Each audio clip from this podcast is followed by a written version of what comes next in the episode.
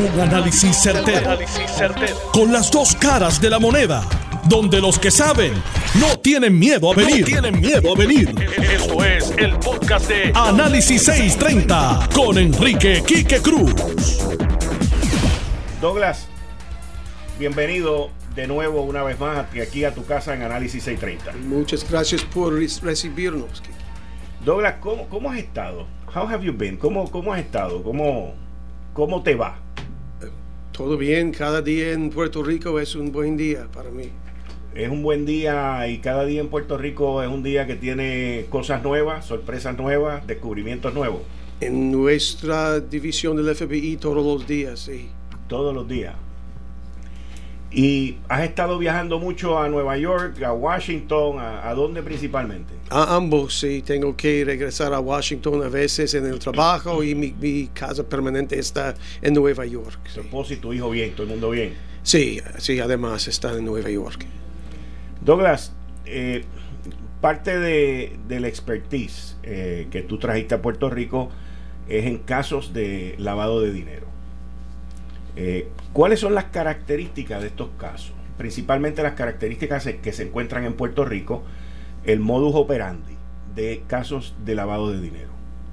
Esos son casos en que eh, los responsables quieren esconder el fuente de sus ganancias o el último eh, lugar en que ellos están moviendo sus sus ganancias, así que usan varias medidas uh, únicas. En Puerto Rico tiene más oportunidades en conjunción con la recuperación en que podemos pueden aprovechar para mover sus, sus ganancias y, lavar su dinero. ¿Qué, qué, técnicas o, o, cómo utilizan ellos para tratar de mover este dinero de un sitio a otro? ¿Corporaciones? Este, todavía hay sitios, hay lugares en el mundo donde se puede esconder el dinero que ustedes no tengan acceso. O sea, siempre se hablaba Panamá, China, Andorra, Suiza. Pero primero, ¿cuáles son las técnicas? O sea, ¿qué, es lo común? ¿Qué es lo común o, lo, nuevo que se inventan? Pues lo común es usar un nombre que no un miembro de ley orden no puede identificar como asociado con el, criminal. Así que de nuevo en Puerto Rico hay oportunidades incorporar y usar las leyes 20 y 22 eh, para crear una eh, nueva estructura en que se puede convencer a un banco que este es un nuevo empresario es porque no hay mucha actividad, mucha historia, porque sería bien normal en esas circunstancias. Ahora, cuando tú hablas de, ley 2022, eh, de convencer un banco para abrir cuentas bancarias bajo otro nombre, otra entidad, eh, pero esto incluye también personas que, que, son puertorriqueños y que viven aquí, que, que logran hacer eso. Pues los, eh, los, bancos, como se, llama, entidades ah, internacionales, ellos no pueden tener, conducir transacciones con ciudadanos americanos. E-, ellos existen para mover dinero eh, por parte de ciudadanos de otros países. Así que tenemos casos eh, en progreso y uno que eh, procesamos recientemente contra otros países que quieren ah, esconder su identidad porque hay sanciones del por el gobierno de los Estados Unidos o puede ser asociado con terrorismo.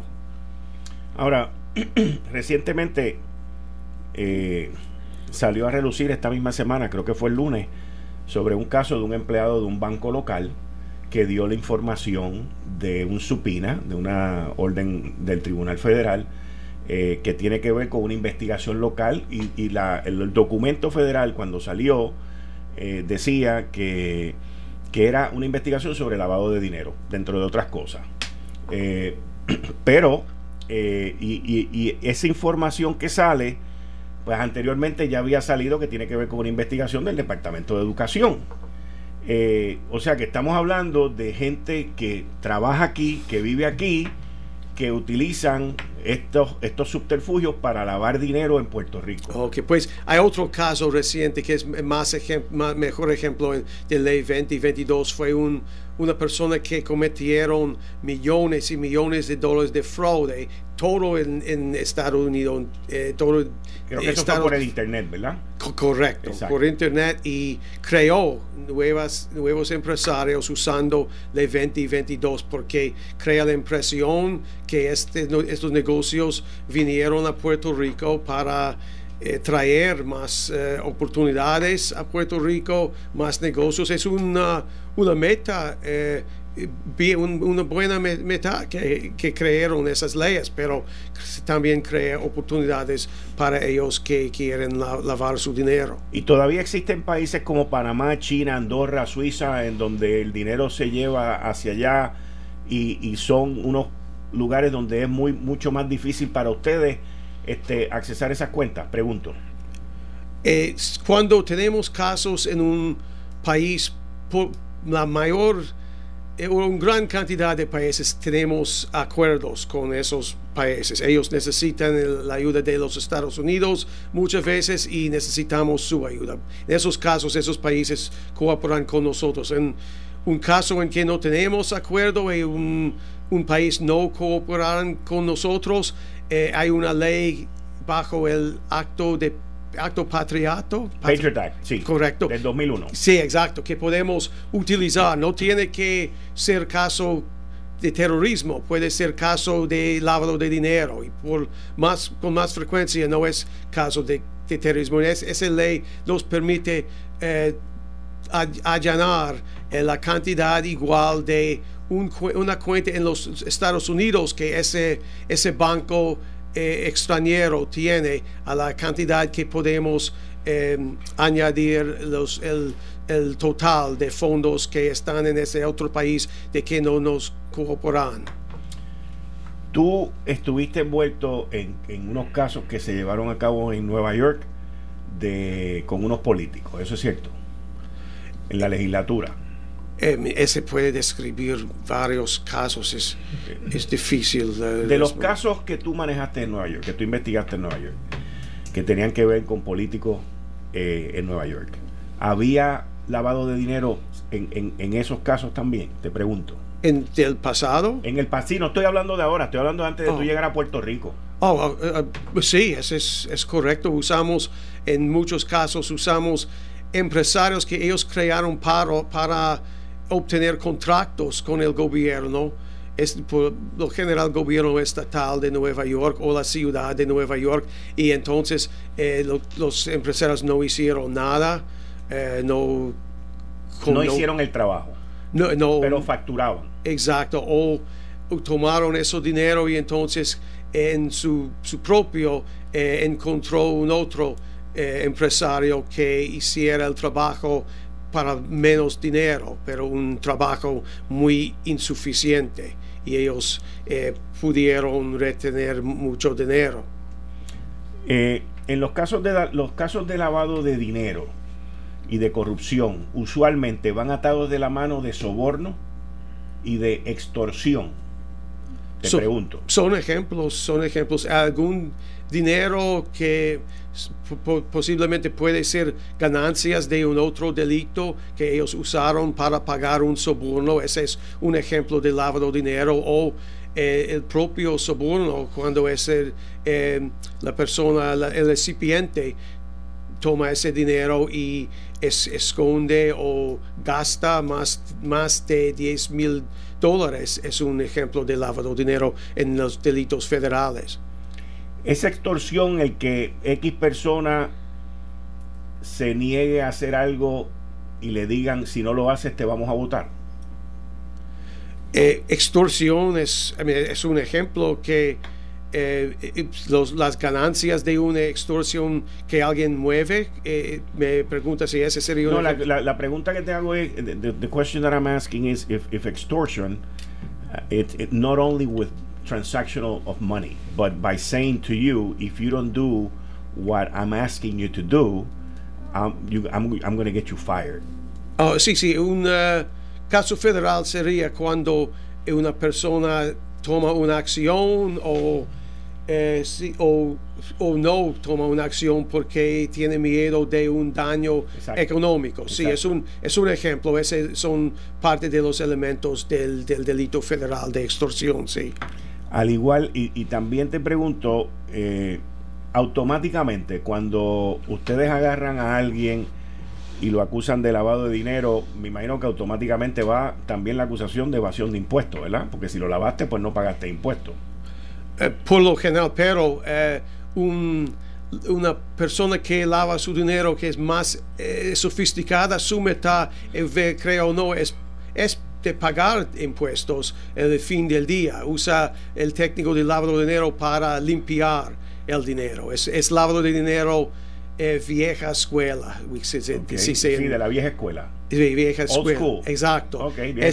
porque en el pasado, en la, ley común desde hace muchos años, necesitamos probar esa conducta para probar lavado de dinero. No, no hoy. En la, ley federal no necesitamos em, ir a ese, ese punto que limpia, ha limpiado su dinero. Pero muchos, muchas personas limpian su dinero y entonces pagan impuestos. Y ese, porque eh, ahora han creado una, impresión que son ciudadanos legítimos. Y, ese tipo de comportamiento se ve aquí en Puerto Rico. Ocurre en todo el mundo, en todo el mundo. incluido Puerto Rico, sí. Ok. Eh, háblame del gran jurado.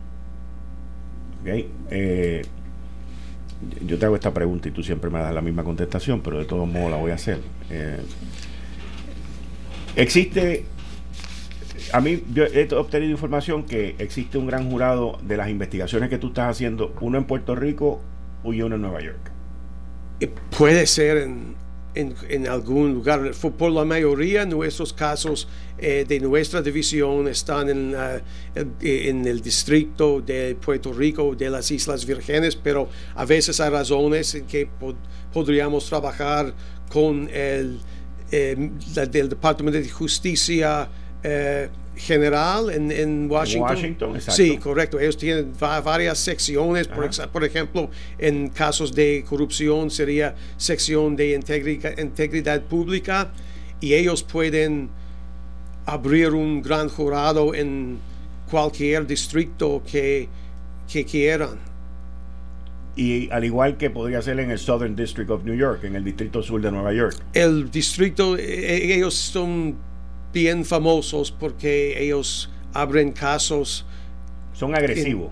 sí, sí, en todo, todo el mundo. Eh, es, eh, a veces es difícil determinar por qué ese caso está en Nueva York, pero por la mayoría porque tienen mucho expertivo y tienen muchos recursos.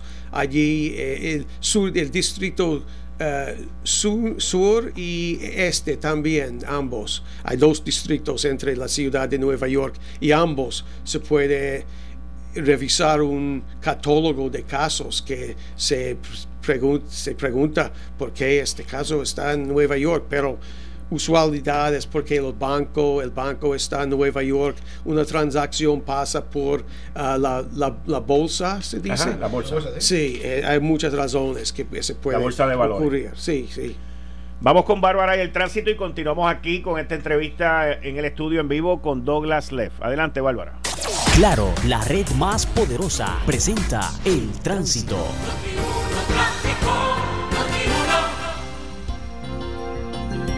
Muy buenas tardes para ti, Kike. Buenas tardes para todos los que te escuchan. Una de las áreas con más accidentes desde prácticamente el mediodía hasta ahora ha sido el expreso de Diego entre Manatí, Vega Baja. Todas estas zonas han tenido accidentes que nos han atrasado el tránsito.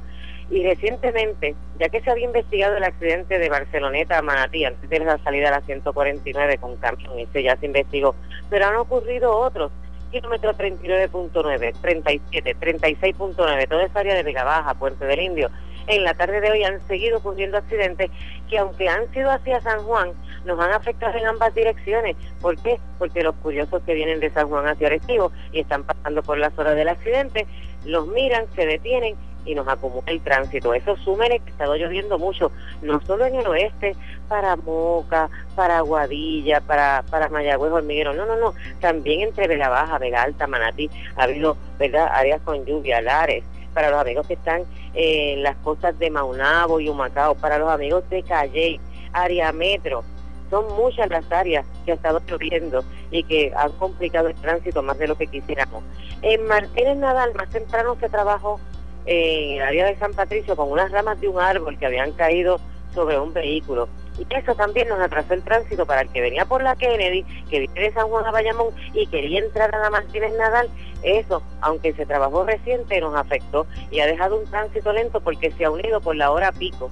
¿verdad? Y eso nos está afectando. Los que están en la autopista Luis Aperré. Desde el Expreso de las Américas hay congestión de San Juan hacia Caguas. Los de la Valdoriotti, de Túnel Minillas a Isla Verde. Los que están en el expreso Muñoz Rivera de Miramar hacia Parque Central. Todas esas vías están bastante pesadas y recuerden, ha estado lloviendo, lo que contribuye a mayor congestión. Prevenidos también con el semáforo de la 199 y Barbara Ann Rosner en Coupé, ese semáforo está defectuoso, intermitente y esta mañana hubo un accidente bastante, bastante serio donde una menor resultó lesionada. Usted prevenido y que tenga excelente tarde. Regresamos con Enrique Quique Cruz y su gabinete de expertos en Análisis 630 por Noti1. 5 y 19 de la tarde de hoy jueves 27 de junio, tú estás escuchando Análisis 630 hoy aquí con una entrevista en el estudio con el Special Agent in Charge del FBI para Puerto Rico y las Vírgenes, Douglas Leff. En estos días donde las cosas están un poco más apretaditas hay que velar el peso. Por eso a la hora de echar gasolina es mejor llegar hasta la gasolinera Golf la gasolina Golf Ultra Plus te ofrece no solo el mejor rendimiento, sino también el mejor precio. Litro por litro vas viendo la diferencia, vas viendo el ahorro. Además, la Golf Ultra Plus te da la confianza de saber que es gasolina de alta calidad con aditivos superiores que mantienen tu tanque limpio de residuos. Así que si estás buscando valor por tu dinero y rendir el pesito, echa la gasolina Golf Ultra Plus tanto la Golf Ultra Plus Premium como la Golf Ultra Plus regular. Y recuerda que con Golf tu dinero, tu gasolina, tu tanque rinden más. Douglas, muchas gracias. Continuamos aquí en esta entrevista con Special in Charge, Special Agent in Charge Douglas Leff.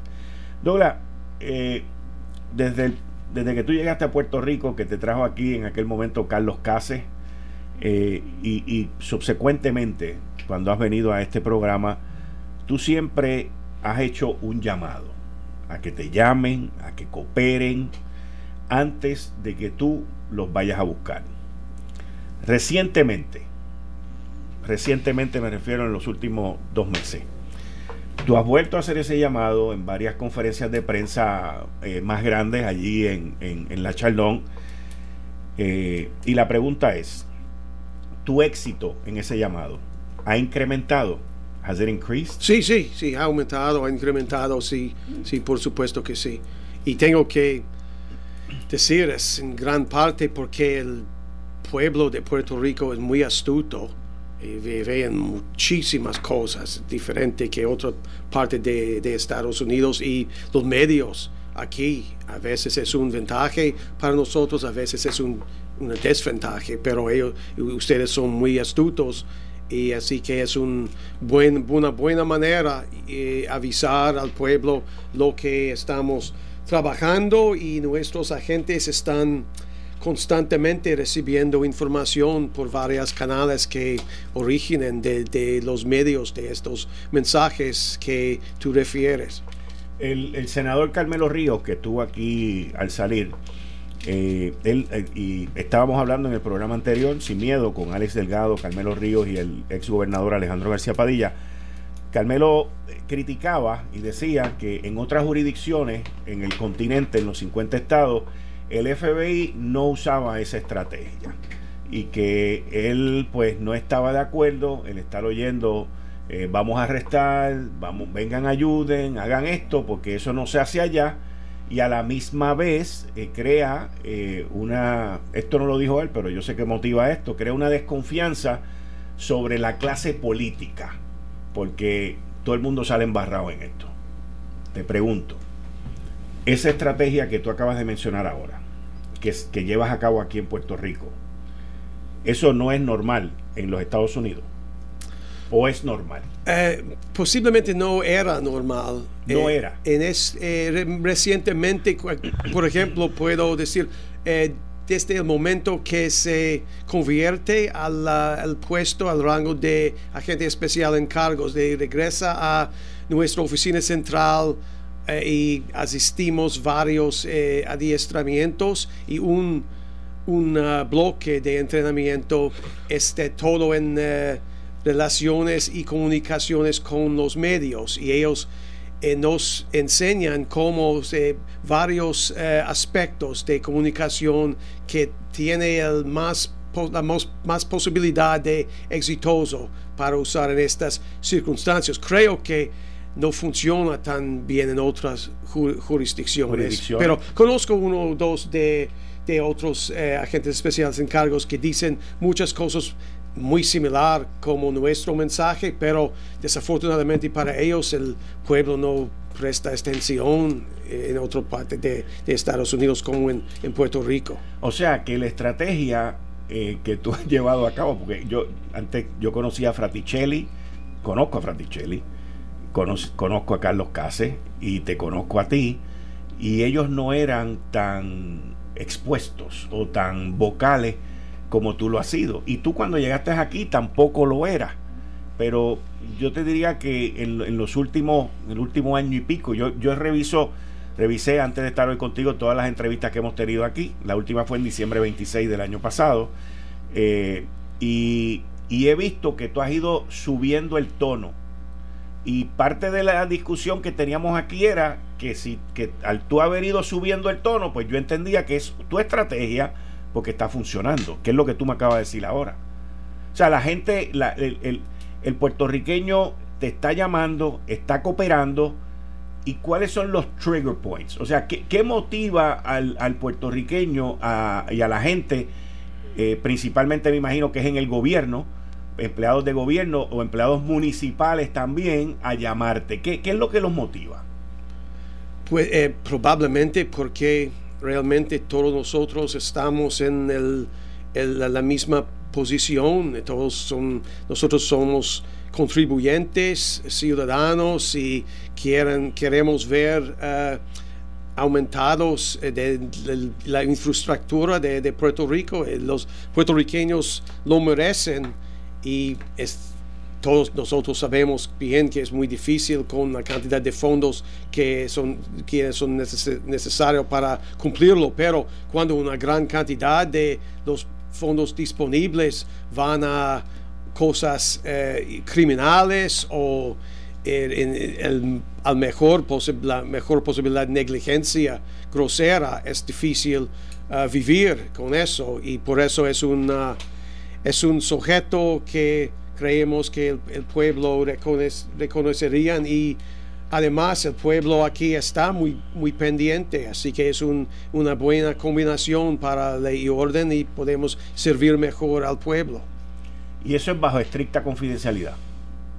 Cuando alguien habla con nosotros, eh, si hay algunas leyes, algún punto de tiempo que, eh, que puede ser otros asuntos, pero siempre avisamos a algún testigo potencial lo que son las posibilidades. ¿Las posibilidades de? Pues, por ejemplo, eh, a veces para cumplir un caso, al fin necesitamos tener un, juicio. Para completar un caso. Eh, a veces, sí, a veces. Para que esa persona sea testigo, tú dices.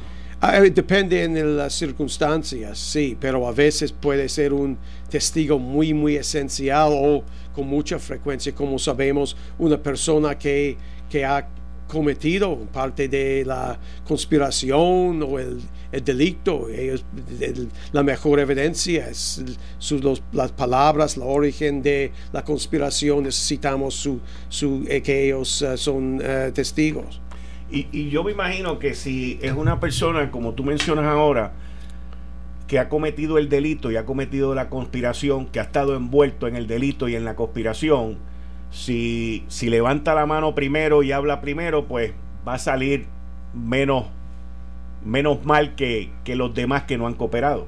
Pregunto.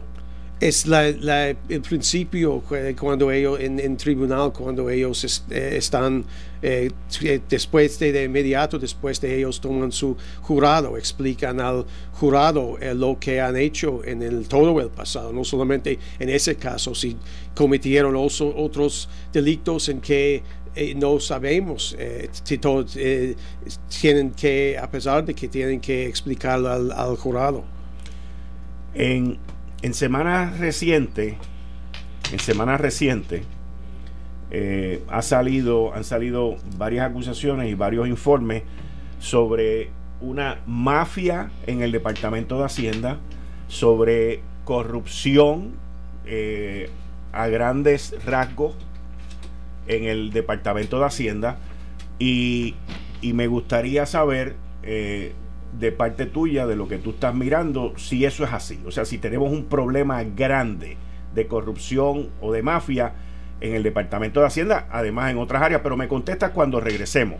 Eh, estás escuchando el podcast de Noti1. Análisis 630 con Enrique Quique Cruz. Aquí en el estudio, Douglas Leff. Douglas, thank you very much. Vamos a, a continuar. Dejé la pregunta de cuán grande es el problema de la corrupción en el Departamento de Hacienda o en otras instrumentalidades gubernamentales. Es mejor que no enfocamos en, ninguna agencia específica porque hasta que haya una acusación formal eh, no, no no, las leyes, las normas no nos permite eh, discutir a un eh, juego eh, blanco específico. Ok, antes de que me sigas contestando la pregunta, porque la pregunta entonces tiene que ver con la corrupción gubernamental, pero quiero hacerte una pregunta a ver si podemos lograr un, if we can get a compromise here between you and me. Tú acabas de decir que no puedes hablar específicamente de una entidad gubernamental hasta que no hayan acusaciones, right? That's what you said. Sí, hasta ahora está, está bien, sí. Exacto, fine, that's fine. Cuando hayan acusaciones, en el momento que las vayan a ver sobre corrupción gubernamental, ¿ok? Y ustedes tengan la conferencia de prensa allí en, en Chardon Street at 11 o'clock in the morning y todo ese tipo de cosas. Tú podrías venir a este programa ese mismo día a las 5 de la tarde para entonces que me contesten las preguntas, la pregunta que te estoy haciendo ahora en específico. Could you be here at 5 o'clock that ah, day or maybe the next day? Sí, podemos. sí, sí, sí, sí, sí, podemos. Pero las normas en ese momento serían que solamente podemos discutir los hechos contenidos en, en, el pliego. Perfecto, en la, perfecto, perfecto. Ok, so we got a deal. Ok, de acuerdo. Ok, gracias, gracias. Ok, entonces entrando en la parte gubernamental de la corrupción, ¿es it huge? ¿Es enorme? ¿Está en todos sitios? Eh, ¿Tuviste la película Gremlins? No, eh, no, he, visto. Ok, pero, o sea, se multiplica. Eh, es, una cosa que está unstoppable. Está, no se puede parar. Es, un, es difícil, no podemos poner, por ejemplo, un, número eh, en la corrupción, pero... Pero es eh, grande. Es grande al extento, particularmente eh, en, en, el contexto de Puerto Rico, que es muy único, que en, en esta época en que todavía tenemos 35 miles de personas sin techo, que una persona que toma, tomó jurado servir su pueblo entraría en un acuerdo que quitar de, eh, fondos a un, a un amigo, a un cabildero. Ese, ese tipo de conducto es increíble y eso es lo que en este momento distingue Puerto Rico y es que nuestra oficina central de FBI eh, del FBI que reconoce corrupción, reconoce corrupción en todo Estados Unidos, reconoce esta diferencia en Puerto Rico. Cuando tú dices con una persona que juró servirle al pueblo de Puerto Rico, estás hablando de una persona que it's holding political office, o sea, una persona que está en, el sector público, ya sea como empleado o ya sea electo. Ambos, funcionarios públicos. Funcionarios públicos. Sí, sí. ¿Cuán grande es? Es grande entonces. Porque me explica lo de lo de fondos, lo de gente con techos azules, lo del huracán María. O sea, estamos casi vamos a cumplir dos años del huracán María y me dice que, es difícil entender que funcionarios públicos con la necesidad que hay en la calle estén robando. Es, es, rampante. ¿Es huge? Eh, sí, la cantidad es enorme y también los, las situaciones. Cuando, eh, cuando en cualquier momento que podamos revelar al, al pueblo, y espero que no vaya a ser demasiado en demasiado tiempo, vamos a ver que eh, fondos de una cantidad grande, grandísima y, realmente engañar a todos todo el pueblo. Eh, una persona que vendió eh, su, vendió su, el pueblo, vendió su jurado al pueblo. Vendió, se, o sea, vendió al pueblo porque no lo atendió y vendió su juramento. Su juramento, exacto. Su juramento. El secretario, el ex secretario de Hacienda, Raúl Maldonado, te fue a ver a ti el viernes pasado. That's what he said. Eh, sí, necesitamos permitir a otras personas dicen lo que quieren, pero es nuestro eh, policía que no, no confirmar ni negar. Eh, es parte de lo que hablamos eh, poco más, más tiempo, que la privacidad respetamos lo más de personas que nos visitan. Okay. Y, y su hijo recientemente dijo que él estaba esperando que tú lo llamaras para él entregar una carpeta. ¿Esa llamada ocurrió? ¿Ese encuentro ocurrió o no ocurrió? Por la misma razón, Kiko, no, no podemos confirmar ni negar. Cuando tú dices que, y estas expresiones las, las hiciste recientemente, que tú vas tras personas que sirven los intereses a otras personas, que no sirven los intereses del pueblo. Exacto, ese es un soborno, eh, en realidad es un soborno porque eh, una persona dice, eh, te, ayudo, te ayudé en el pasado y ahora vas a ayudarme con este contrato a mi amigo, este empresario, o vas a dar un trabajo fantasma o, o trabajo legítimo, puede ser soborno también en ese contexto. Y en esos casos donde tú explicas ahora que hay soborno, pues también hay lavado de dinero. Eh, por lo general descubrimos ambos.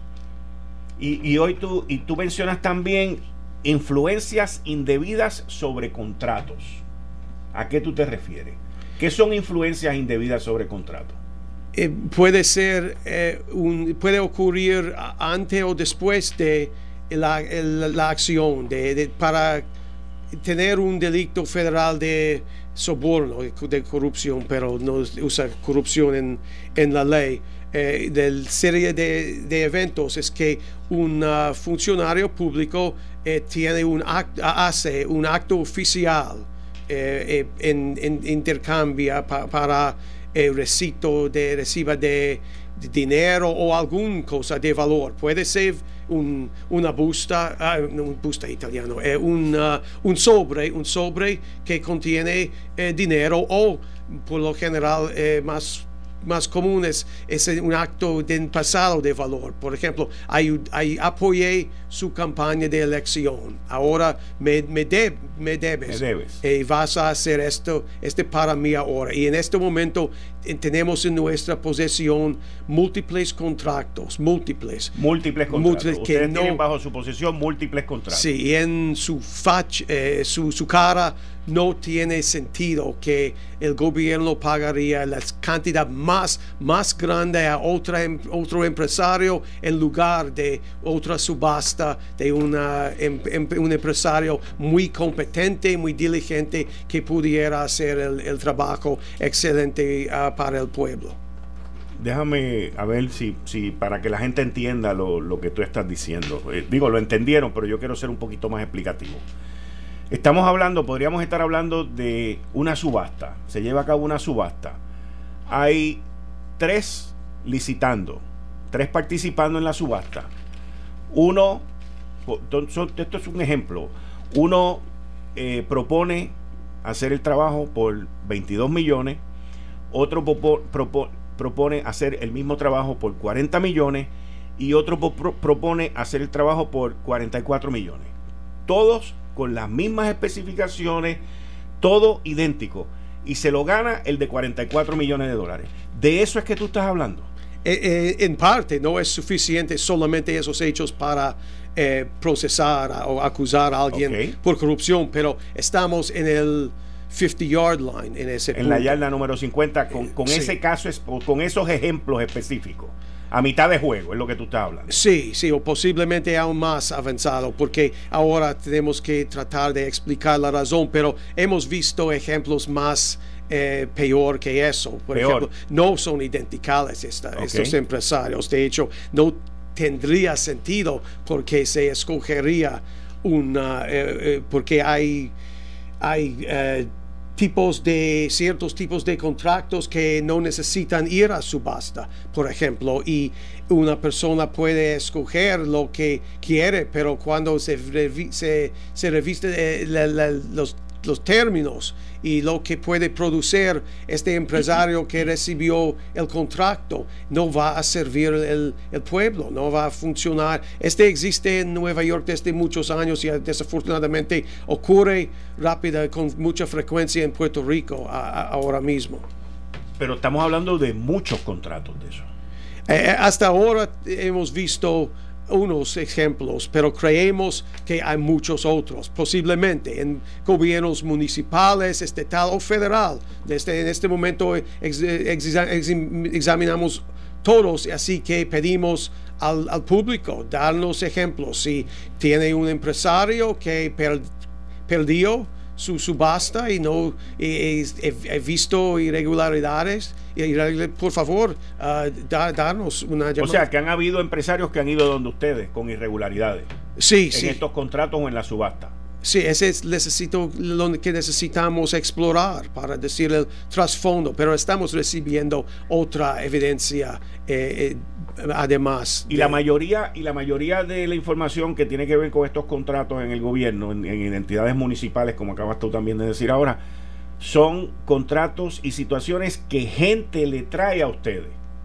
O sea, eso no es que ustedes van ahí a chequear, sino que hay gente que le trae y le dice ocurrió esto, ocurrió aquello. O sea, gente que está cooperando con ustedes. En eh, algunos sí, otros de nuestros compañeros. Afortunadamente, el FBI tiene muchos amigos en la isla, otras agencias que viene este, no me parece normal, quiere examinar y siempre decimos sí, sí, enviámoslos. Y, y, con, y, y, con la cuestión de la subasta, también existe la situación de que al que gana le dieron toda la información y le dieron, le hicieron el camino fácil con unas condiciones que no lo tuvieron los demás. Eso también lo has visto, te pregunto eh, dependen las circunstancias realmente, pero creemos que cuando el, énfasis más y más es eh, conocido, que estamos eh, en, progreso, creemos que van a ser una competición de sobornadores y sobornados a nuestra puerta, porque tienen que eh, tratar de recibir el, acuerdo mejor. Estamos hablando, lo que tú me estás explicando es que las investigaciones llevan, van a terminar, van a resultar en una competencia donde va, eh, van a estar compitiendo el sobornador y el sobornado. Exacto, eh, exactamente. no, no a pesar de que quien gane esa competición el, el pueblo saldrá ganando. Ok. Y en esta situación de los contratos, ¿ustedes se han encontrado con intermediarios o con gente de otros niveles que son los que empujan, obligan a que se den esos contratos y un intermediario que está cobrando por ese contrato también? Pregunto. Es un hipotético. Es hipotético, sí. Todo lo que te pregunto es hipotético. Everything is hypothetical. Sí, sí, sí. Ok, pues eh, tenemos, tenemos que examinar el hipotético un poco. Es como en un día de clase de, de ley, pero uh, hipotéticamente alguna persona que puede apoyar o, ayudar eh, o decir o dar alguna cosa de, de valor a un funcionario público puede cometer en, un acto. Is there a big fish in Puerto Rico? ¿Hay un pescado grande en Puerto Rico? Eh, probablemente hay un, hay un mar de, de, peces, Hay un mar de peces grandes. Eh, eh, sí, pero es, es, lo que estamos revisando. Pero lo que hemos visto hasta ahora indica, nos indica que eh, no es no es un no son casos aislados. No son casos aislados. No, son más realísticos que son patrones realísticos. Patrones, patrones de, comportamiento. Que sí, que van a continuar más y más hasta que hacemos ejemplos grandísimos más claros. Aunque hasta ahora hemos hablado sobre lavado de dinero, soborno, extorsión, evasión de impuestos, e, esos son delitos que caen bajo el RICO Act. Pues son, puede son extorsión definitivamente, hay un catálogo de, sí, son 35, Son 35. Ah, sí, creo que más, ¿verdad? Bueno, lo que yo leí últimamente es que eran 35, 28 estatales y 7 federales. Pero, ¿cómo, ¿cómo ha sido tu experiencia, no en Puerto Rico, pero antes de venir para acá, con el RICO Act? sí, sí, sí, no, lo usamos eh, desde mucho tiempo en, Nueva York, eh, aunque en Puerto Rico y recientemente las Islas Vírgenes, Distrito Federal usó RICO para la primera vez, creo, eh, y es muy efectivo para tratar lidiar con una organización que está involucrado. La parte de la corrupción en Puerto Rico por razones ah, claras es eh, tratan de limitarlo a participantes a, solamente a pocos, pero ricos solamente necesitamos dos o más personas involucrados, así que se puede usar. Eh, usar rico es, es, es, correcto y ha ocurrido en el pasado en, una, en un caso de corrupción, pero las leyes de corrupción y lavado de dinero son bien estrictos también. Es que rico las, las uh, los rangos de sentencias federales en, casos de rico son muy, muy altos. Eh, los federales aquí, el FBI en Puerto Rico, ha estado mirando Professional Prostitution Human Trafficking Rings. Eh, estoy hablando de grupos que se dedican a la prostitución profesional y el tráfico de humanos. Ustedes, han, ustedes están investigando, o sea, han estado mirando, eh, ¿existe eso en Puerto Rico? Existe y tenemos una escuadra que trabaja unos casos de eso. HSI, eh, ICE, trabaja, tiene un grupo más grande que enfrenta eh, estos delitos. El gobierno actualmente coopera con el FBI en las distintas investigaciones que ustedes están teniendo. Es, difícil eh, contestarlo eh, porque el gobierno consiste de muchas, muchas agencias, muchas personas.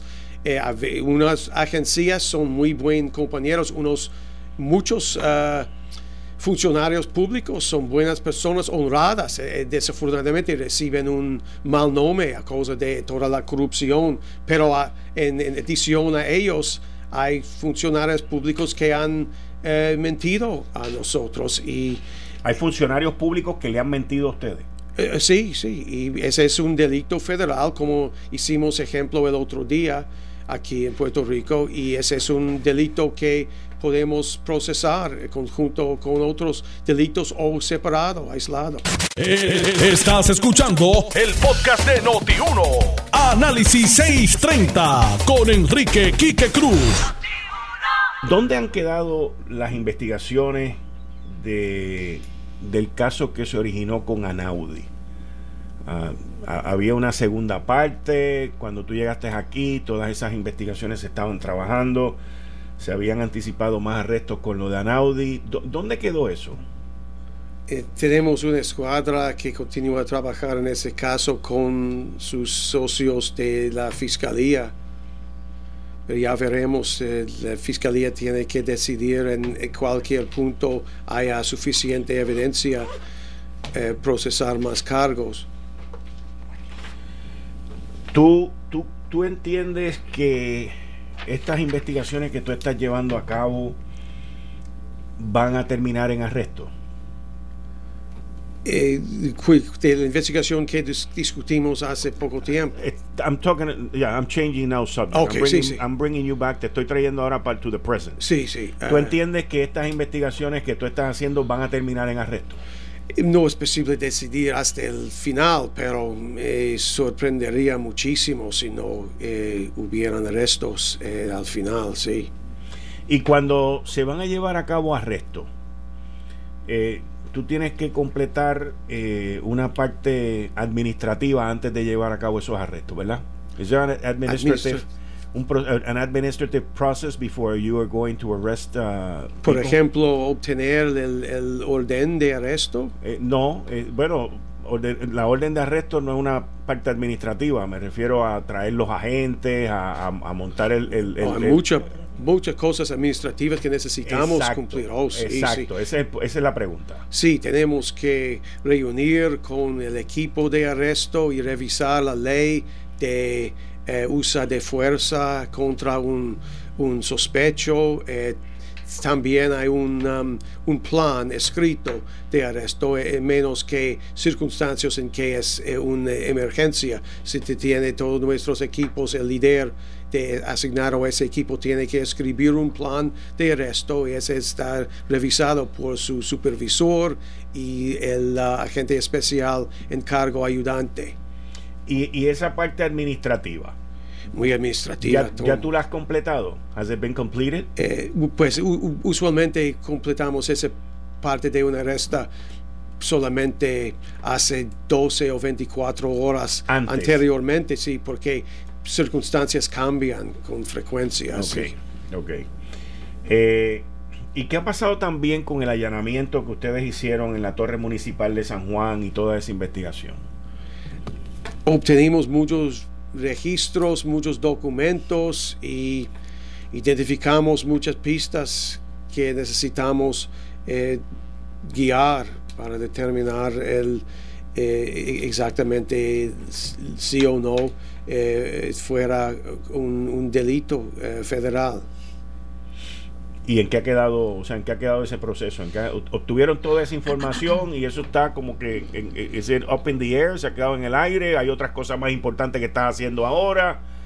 Eh, ¿qué, ha pasado? Pues eh, sin comentar en ese caso específico, por lo general, cuando obtenemos una cantidad masiva de registros como eso, esos nos guían a eh, más evidencia que necesitamos, por lo general en la posesión de otros empresarios, instituciones financieras, así que necesitamos consultar con la fiscalía si ellos están de acuerdo con nosotros, recibimos una eh, citación, eh, se dice para una citación.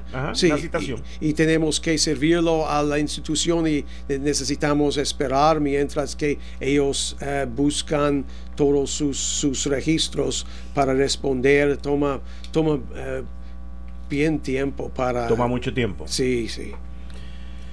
Te pregunto, con todas estas investigaciones que tú estás llevando a cabo ahora, que me dijiste que eran muchas y de distintas áreas, que tienen que ver con muchos contratos y que tienen que ver con muchas personas y que tienen que ver con corrupción.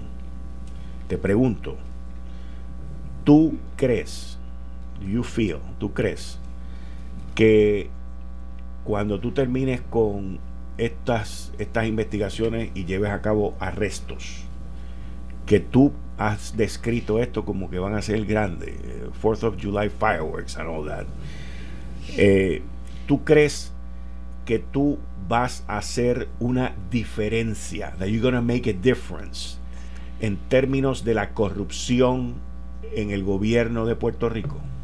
Esperamos que sí. Eh, como un ejemplo, en Nueva York hace tres o cuatro años arrestamos eh, los líderes del Senado y, y, legislatura y ese terminó todo, toda corrupción en Nueva York. No, pero muchas personas piensan dos o tres veces eh, antes de que ellos cometan un acto de corrupción ahora y esperamos que a más jóvenes eh, vean eso y se determinan entrar en políticos por razones eh, honradas.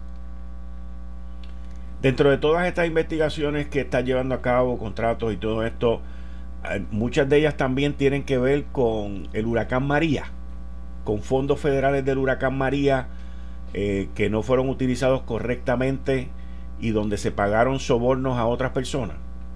Continuamos a investigar eso porque todavía hay fondos que no, no, um, no han llegado todavía en, Puerto Rico y necesitamos muchísimos. Así que tienen, tenemos que investigar eh, delitos potenciales del pasado y también con potenciales conspiraciones eh, potenciales eh, en que su blanco es el futuro de, fondos entrando en Puerto Rico.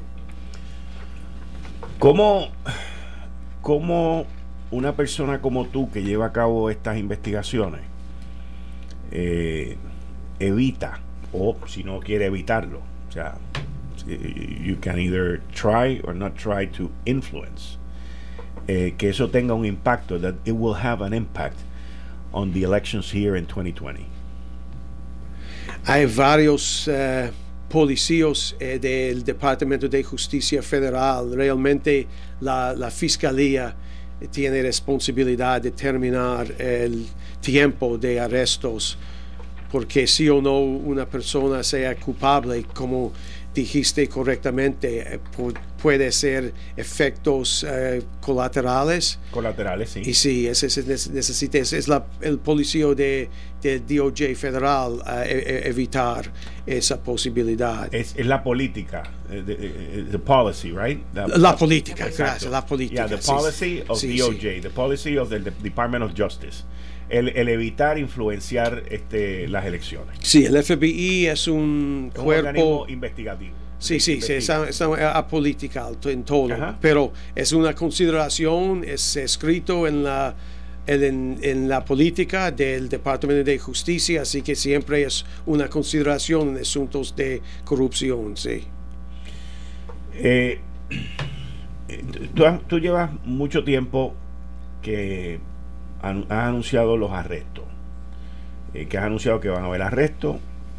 Hay mucha gente en Puerto Rico que tiene mucha confianza en, lo que tú estás haciendo. Hay otra gente que te critica por hacerlo. Y, ya luego de año y medio o, o 12 meses o 6 meses, hay gente que con esperanza comienza a dudar, starting to have doubts that it's really going to happen. ¿Qué mensaje tú tienes para el pueblo de Puerto Rico sobre eso? Esperamos que ellos continúen a eh, tener eh, confianza en, nosotros, en todas las autoridades federales, estatales y municipios. Todos son, estamos trabajando conjuntos para mejorar la situación, pero leo eh, los, los comentarios. ¿Por qué no van a arrestar a todos y podemos determinar más tarde quién hizo cuál? Pero es, no es nuestro sistema. Tenemos que tener eh, suficiente a un cierto nivel antes de que, eh, porque eh, y además estas investigaciones toman tiempo para ah, para que salgan para salgan bien. No no queremos llegar en tribunal y un abogado defensor, pero destruir nuestro caso. Por eso, esa realmente es el la ventaja estos casos con contratos. Un contrato, un registro, y aún el mejor abogado eh, defensor en todo el mundo. No puedo uh, contraintegrar un contrato, no puedo convencer un jurado que este, este contrato o registro tiene un, un motivo.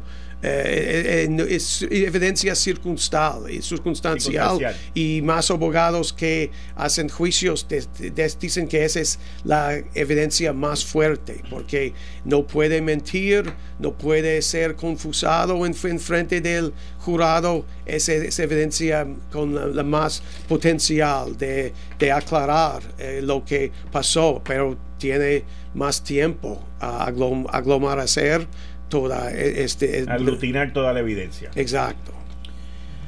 Yo recientemente creo que fue hoy a ti te hicieron una pregunta eh, de que si tú estabas o si dentro de todas las investigaciones que tú estabas haciendo estabas investigando al gobernador de Puerto Rico y tu contestación fue que no puedes ni confirmar ni negar que eso está ocurriendo es lo mismo con algún nombre que puede preguntarnos, no es, es nuestra política, no podemos comentaron o no hay comentario, no podemos confirmar ni negar en, ningún momento, pero la realidad es más justo porque a veces investigamos a alguien eh, en curso de investigación, determinamos, oh, esta persona no es el responsable, es otra persona. Así que no sería justo decir al público, hey, creemos que Quique robó un carro eh, el otro día, entonces por el resto de su vida, cuando personas te, pasen, oh, es el, el robó un carro. Así que tenemos que estar seguros, y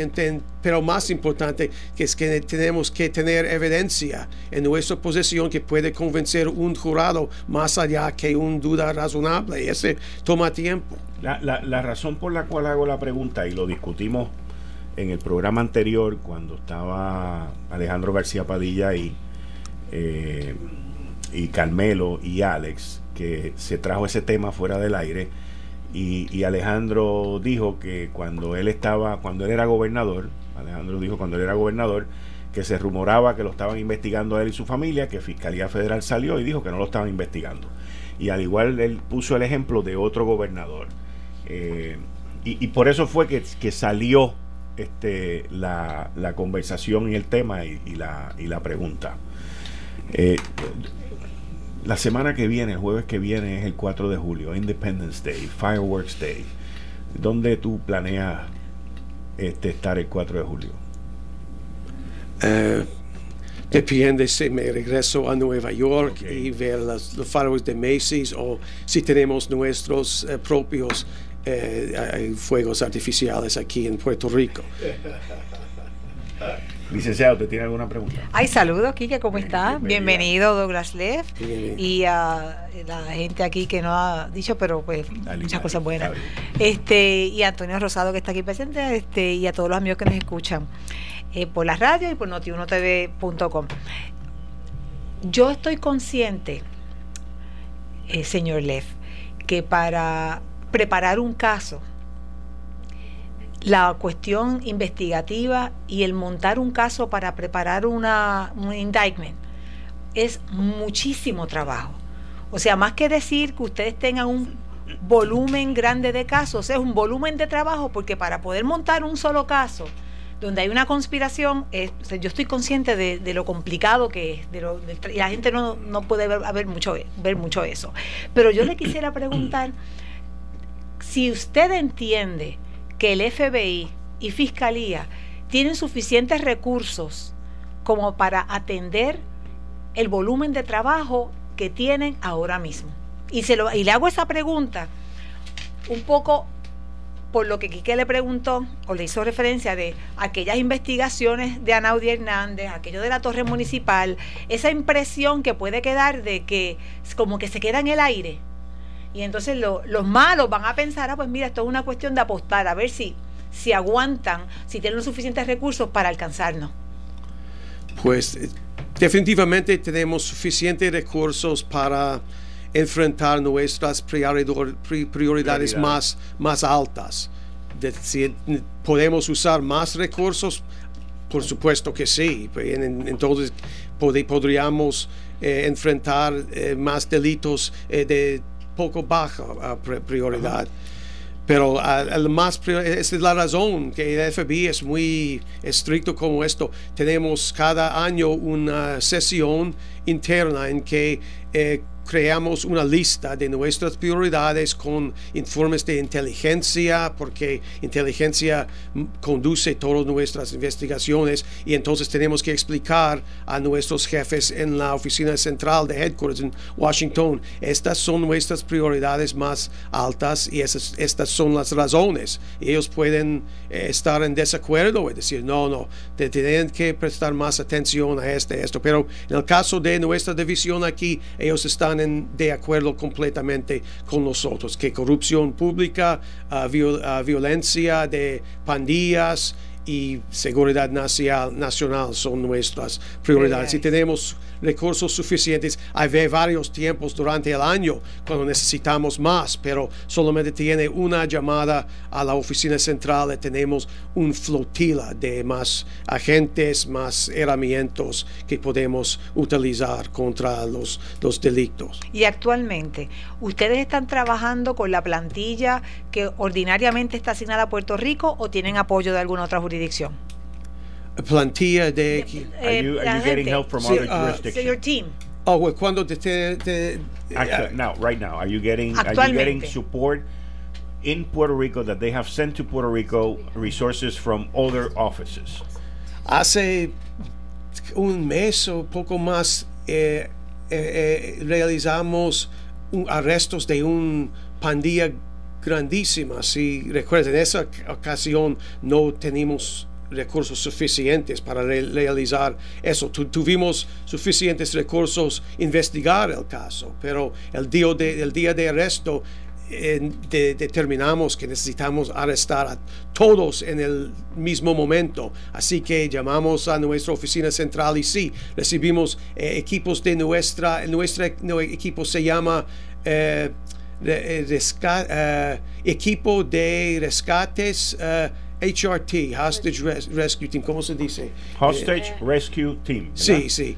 Eh, hostage. se Pero son como así, o algo rescate, así. ¿no? No.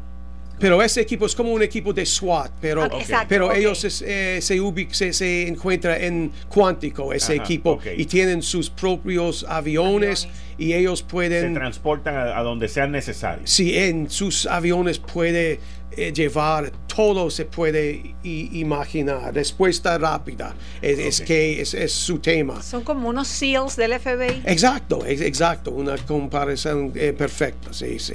Ok. Ahora, yo- la, la licenciada yo creo que también quería decir si está recibiendo, if you're getting support y recursos de otras oficinas para el trabajo investigativo que se está llevando aquí. A veces, porque es, es muy común que estamos investigando un caso y un testigo está en Miami, Los Ángeles, Nueva York. Si es una entrevista muy, muy importante, podemos enviar, eh, mandar nuestros agentes de nuestra división, pero es muy común que enviamos una pista a una otra división y se va a entrevistar a esta persona. Así que recibimos ese apoyo diariamente. También tenemos una... eh, cuando lo necesitamos, se, se- se pide apoyo, por ejemplo, hay un equipo de contables eh, que pueden responder en un caso eh, como este con de cuello blanco, realmente corrupción, cuando hay muchos registros que necesitamos revisar y ese equipo consiste de agentes de todas otras divisiones, pero cuando hay un, eh, una pedi- un pedido, Pedido. de la división de San Juan, un mensaje va a quien está disponible, disponible y ellos llegan de todos el, todo el resto del FBI. Igual que si ustedes eh, tienen dos, tres, cuatro sospechosos eh, de personas que están envueltas en actos de corrupción en Puerto Rico y esas personas viajan al exterior, también ustedes tienen gente que van y viajan con ellos y Exacto. todo ese tipo de cosas, ¿verdad? Exacto. Te pregunto, te pregunto. Sí, sí, a veces, es correcto. A veces mandaremos uno o dos agentes si es una cosa bien compleja y Ajá. ellos qui- quieren eh, eh, preguntarle al, te- al, al acusado porque ese agente sabe todos los hechos. Pero sí, como el- recientemente arrestamos a un fugitivo en ah, Ohio y en ah, dos en eh, Wisconsin, creo, pero nu- nuestros agentes de estas divisiones fueron miembros de una pandilla. Ellos hicieron todo el trabajo y entonces eh, los marshals, los US Marshals, lo tra- ah, llevan a, Puerto Rico. Dora, ustedes aquí localmente tienen gente que eh, se dedican a escuchar y analizar sospechosos que ustedes tienen cuando hacen entrevistas o hablan en público, ese tipo de cosas. Analizan, eh, sí, esta unidad de, de hecho eh, existe en Cuántico porque todos sabemos del programa um, Cabezas Criminales, ¿cómo se dice? Mentes Criminales. Mente- Criminal criminal Minds. minds. Sí, Ajá. sí, exacto. Mentes Ese- criminales. Esa unidad existe, realmente hay cuatro o cinco unidades, de, se llama unidad de análisis eh, de comportamiento. Hay cuatro o cinco eh, especializan en cosas dif- dif- distintas y tenemos cada división del FBI en el campo tiene dos o tres eh, agentes que reciben entrenamiento especial de esa unidad en cuántico están en, en el campo para responder de inmediato y tenemos unos agentes con, con ese es- espe- Los tenemos aquí en Puerto Rico. Sí, sí, aquí, sí, sí. De hecho, ayer tuvimos una reunión de todos nuestros agentes en la división y recibimos una ponencia de esta unidad, porque nos ayuda mucho cuando planeamos una estrategia, cómo debemos acercar a este sospecho. Eh, así que, sospechoso. Sí, este sospechoso, porque no tendremos eh, demasiado tiempo convencer lo, lo que ha, ha hecho, porque en el caso de corruptos, ellos, muchos de ellos creen que no están haciendo nada mal, que tienen derecho a robar otros porque es tan especial. Y eso lo ves aquí. Eh, que se sienten que son invisibles y que son especiales y que pueden hacer lo que están haciendo. Ese es Esa es la conducta que estás viendo aquí. Exacto, ese es el estado de estado mental que eh, tenemos aquí y otros en parte de corruptos tienen ellos tienen en su mente, su cabeza son especiales, son son mejores de, del resto de sus conciudadanos, tienen derecho a tomar este este dinero. Douglas, muchas gracias. Gracias, por todo. Eh, estás escuchando el podcast de Noti1. Análisis 630 con Enrique Quique Cruz. Douglas Leff todavía está aquí con nosotros porque, pues, Douglas, eh, no te di la oportunidad que te despidiera y quiero que te despidas and, we have a commitment, remember that. Sí, sí, sí. Sí, sí, vamos a salir en un momentito. No tenemos orden de allanamiento, así que tenemos que, irnos. Pero eh, siempre, como saben bien, contamos con el pueblo para mucha ayuda con nuestros casos y nuestro teléfono 24/7 estamos disponibles a 787-754-6000, 754-6000 o nuestro sitio web tips.fbi.gov. Gracias nuevamente tips.fbi.gov. Exacto, exacto, Pero antes, ah, sobre eso, antes que se vaya, un postdata. Cuando, y lo voy a unir, usted acaba de hacer una, una exhortación que la ha hecho antes, da el número de teléfono para que la gente llame. Este, estamos en año preelectoral. ¿Y cómo usted distingue, separa el grano de la paja? Porque ahora van a haber muchas motivaciones y pasiones humanas oscuras como la ambición de poder, el odio, la envidia, la codicia, que lo podrían estar llamando a usted haciéndole montajes de historia eh, con otras motivaciones que no son necesariamente vindicar eh, la, justicia. Eh, la la política del Departamento de Justicia no, no prohíbe investigaciones o acusaciones. Eh, hay recomendaciones que la Fiscalía tiene que...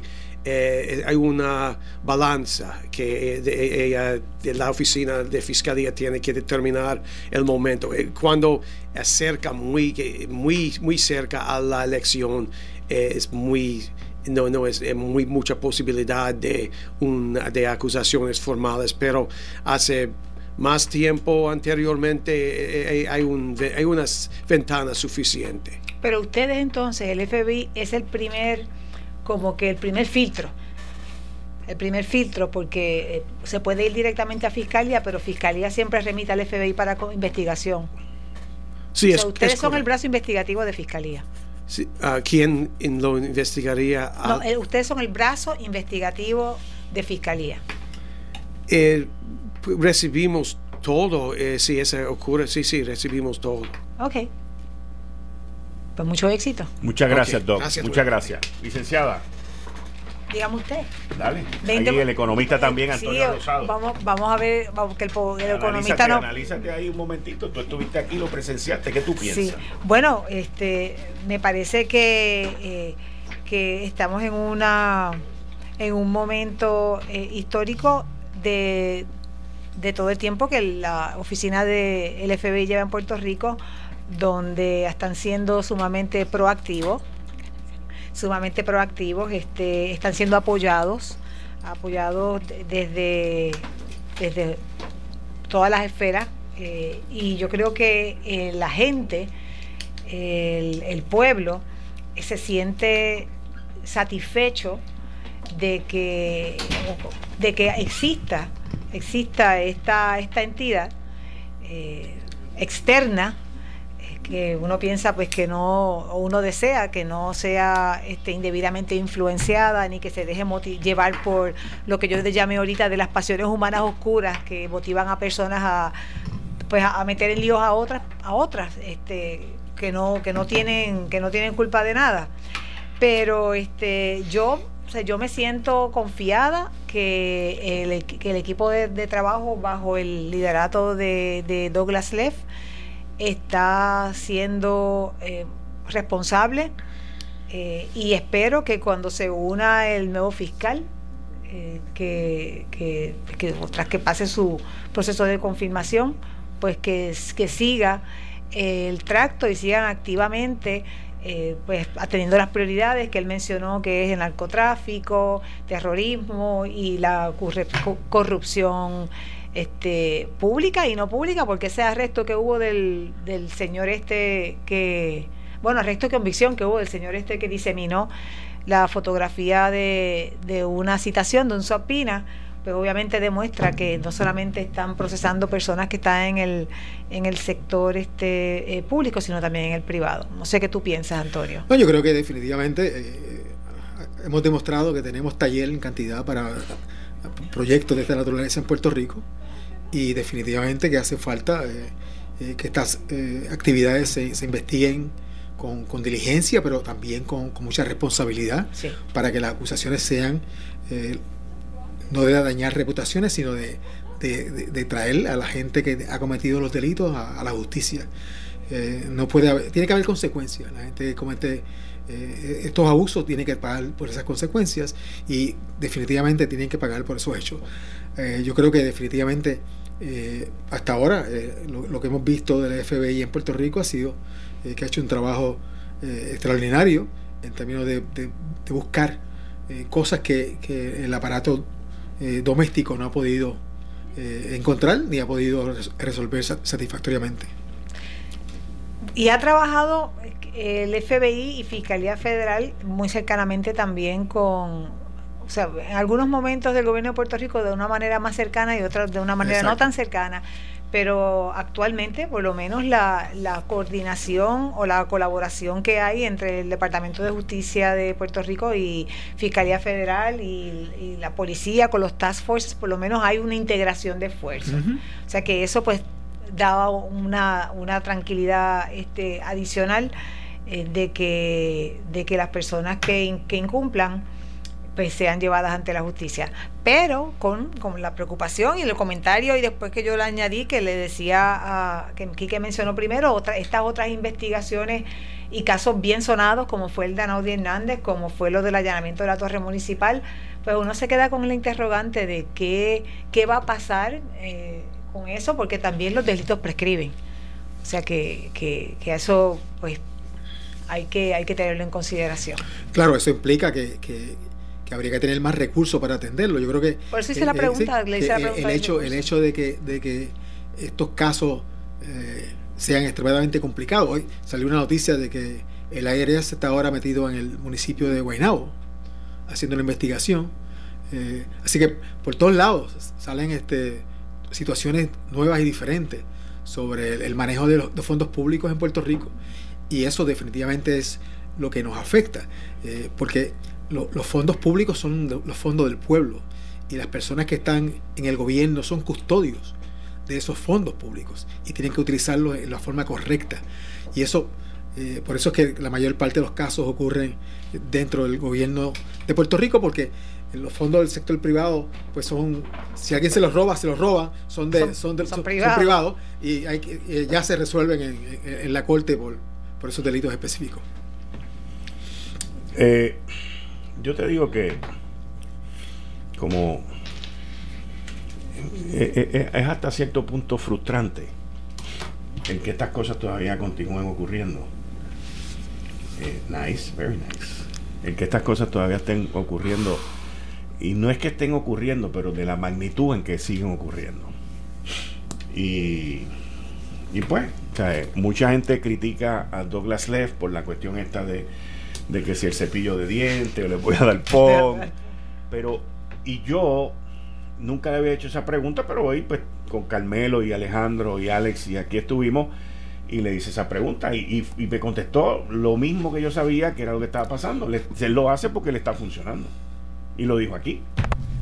Y, que lo han entrenado para, para eso, para que, exacto, exacto. o sea, y, él me dijo, esto es algo reciente, nos han entrenado, en algunas jurisdicciones funciona, en otras no, pero en esta funciona.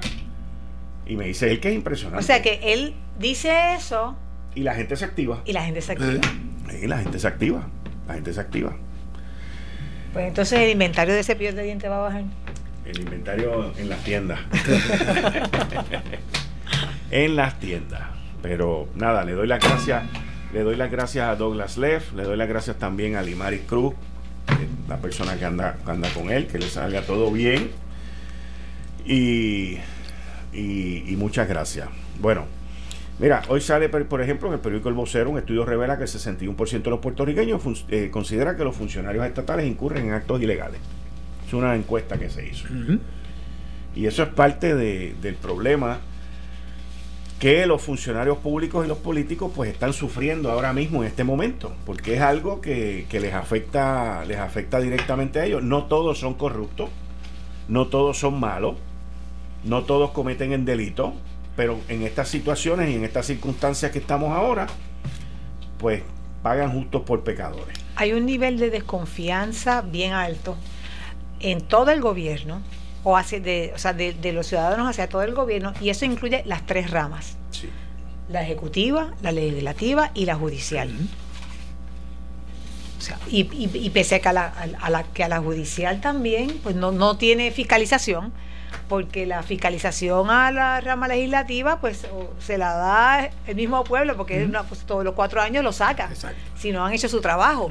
Eh, igual con el caso de, de los funcionarios en el ejecutivo pues depende porque se, revalida pero usualmente también hay un turnover de no lo que hemos tenido últimamente es más que eso. Es más que turnover sí eso es cierto.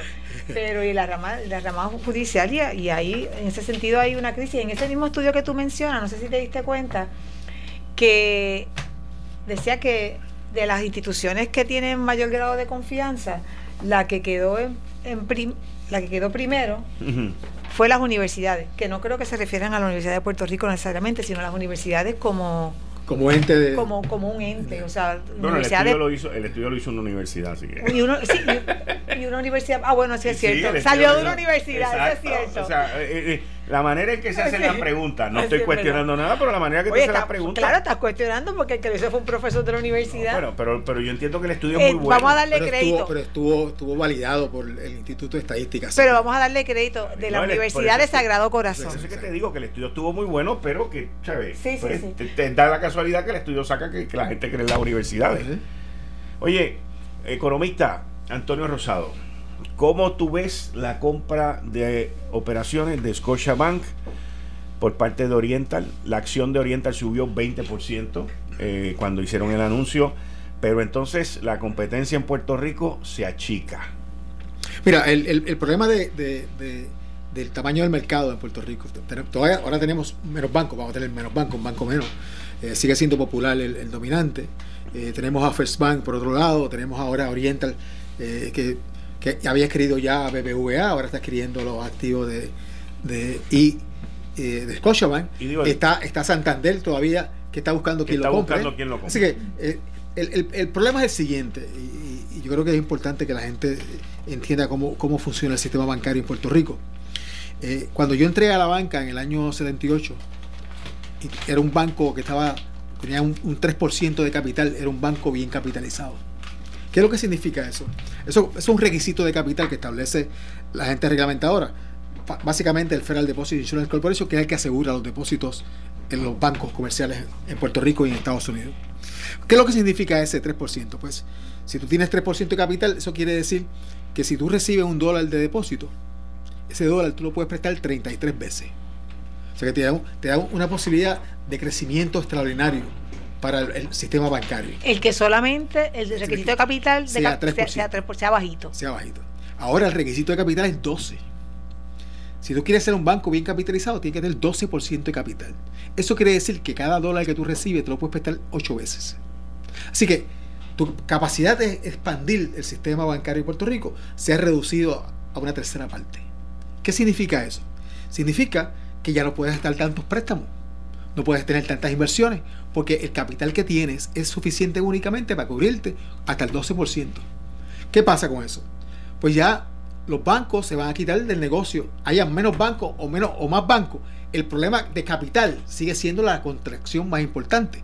Así que los bancos se van a especializar a darle crédito a las corporaciones más fuertes, a las personas más adineradas, a la gente que son de menos riesgo. ¿Por qué? Porque primero, que el mercado es extremadamente competitivo. Esos jugadores tienen diferentes alternativas de financiarse, así que las tasas de interés van a ser competitivas para esos jugadores. ¿Qué queda fuera? Quedan fuera todas las personas que no tienen buen récord de crédito, que van a tener que recurrir a, a las compañías privadas de financiamiento, que te pueden cobrar 25, 30, 35% de interés, y o las cooperativas, que se pueden convertir en una fuente de última instancia de financiamiento. Lo que pasa es que las reglas de las cooperativas requieren que tú seas socio de la cooperativa, tienes que hacerle una aportación de capital y entonces que tú puedes tomar prestado sobre, esa, sobre ese capital. Así que no es tan fácil una cooperativa en términos de estructura que un banco comercial que te va a prestar aunque tú no tengas depósito en la institución. Pero ya los bancos comerciales, sean uno menos o dos menos que vamos a tener próximamente, eso no va a reducir significativamente la oferta eh, de préstamo en Puerto Rico porque ya el sistema, la reglamentación lo ha hecho dramáticamente. Pero cuando tú dices que se van a quitar del negocio, ¿de qué negocio sería? ¿Del negocio de prestar? De prestar porque no, si, tú, si tú tienes dos opciones, tú puedes prestar ahora ocho veces antes prestabas 30 veces. Antes necesitabas muchos clientes, ahora necesitas menos clientes. ¿Por qué? Porque si lo que vas a prestar, si tu cartera no puede ser más de 8 veces el capital que tú tienes, no puedes prestarle a tanta gente. Así que tú vas a escoger a quién prestarle. Una de las cosas que ha sucedido es que muchas de estas instituciones han hecho algo que yo recomendaba hace muchos años en la industria, de que a los buenos clientes tú le das un préstamo que esa persona no paga principal, solamente paga intereses por el vencimiento del préstamo.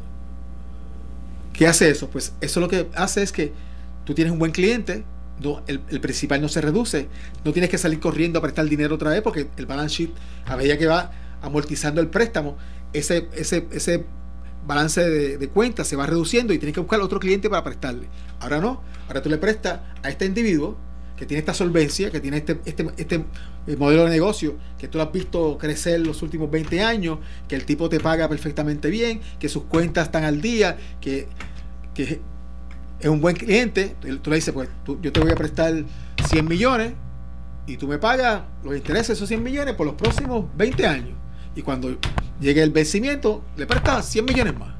Y resolviste un problema. No tienes que estar buscando nuevos clientes en este proceso.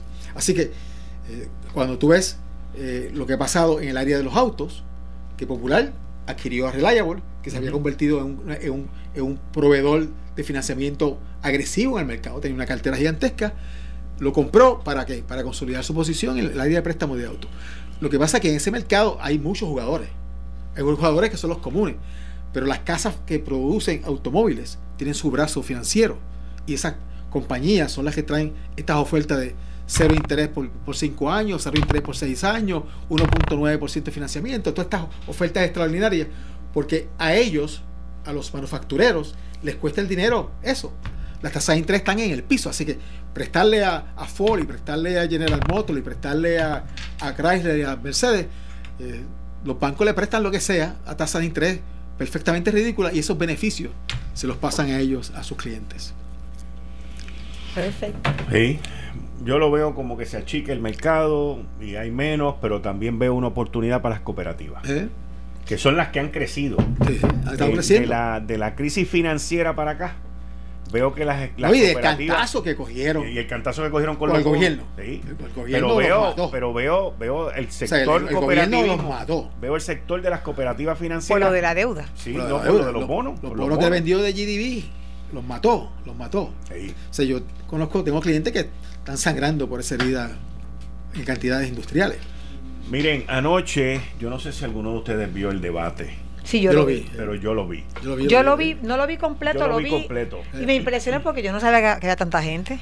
y hoy en la segunda parte, sí, son, más. Y se quedaron cuatro o cinco fuera también. Porque no cualificaron. Porque no cualificaron, pero te, voy a, les voy a dar mi impresión y la voy a hacer corta para que cada uno de ustedes pueda dar la suya. En mi opinión, el debate estuvo formulado para que Elizabeth Warren no saliera mal, número uno, lo cual estuvo bien, ella lució bien. Número dos, me sorprendió Julián Castro. Julián Castro salió a atacar a Beto. Eh, lo tenía de punto. Lo tenía Ah, de Beto, punto. Beto, el A altote Beto ese. O'Rourke, ¿ok? Porque Beto, supuestamente, pues uno de los favoritos. Él estaba, lo- mientras más al centro tú estás. Mientras me- más te colocan. mi- no, no, es que tú te ganas el espacio, no es que te coloquen. Ah, es- sí. ok. Mient- o sea, ellos establecieron unos estándares, una- unas métricas, y los más altos que están en esas métricas son los más al centro que están. ¿ok? Y entonces, pues la del medio era Elizabeth Warren, y al lado de Elizabeth Warren estaba Beto O'Rourke, y al otro lado de Elizabeth Warren, no me acuerdo quién estaba, pero y así pues se iban dividiendo hasta los últimos que son No pues, el, el, los últimos que El están. senador. el trigueño. El senador. Ah, Cory Booker. Exacto, mismo. muy bien. Cory Booker lució muy bien. Oh, lució muy bien. Pero, no, pero tenía siempre la cara de sí, molesto. tenía la cara de. yo, de- decía, yo, verdad. yo decía, oye, pero es que Sí. tú no sales electo ni ganas Sí. votos si tienes una cara de, de Sí, enfogonado. Es verdad, es verdad. El Obama siempre se estaba riendo, tenía O una estaba sonrisa, relax. Estaba relax, Estaba pero relax. este estaba bien tenso. Igual que Bill Clinton. Pero, pero lo que el- el- a mí me llamó mucho la atención, Julián Castro, primero mencionó a Puerto Rico. Claro. Su- su Eh, combinación de eh, idiomas. eh. Él no habla mucho español, by the way. Beto habla más español que él, pero cuando Beto arranca el debate y empieza a hablar en español en su primera contestación, yo vi la cara de los demás, los demás se quedaron Se desencajaron, se se desencajaron. desencajaron bien brutal. Y entonces Julián Castro, que sabe que él no habla tan buen español es como mexicano. Beto, Ah, de verdad. no, no lo habla, tiró un par de cosas y le quedó bien, pero, pero eh, tuvo que atacar y cogió cuando entró el tema de la inmigración, agarró a Beto O'Rourke y lo hizo pedazo. Y al final habló de una sección que me tienen que sección me tienen- específica. de una sección específica del Código de Inmigración y todo el mundo allí terminó apoyándolo prácticamente a él.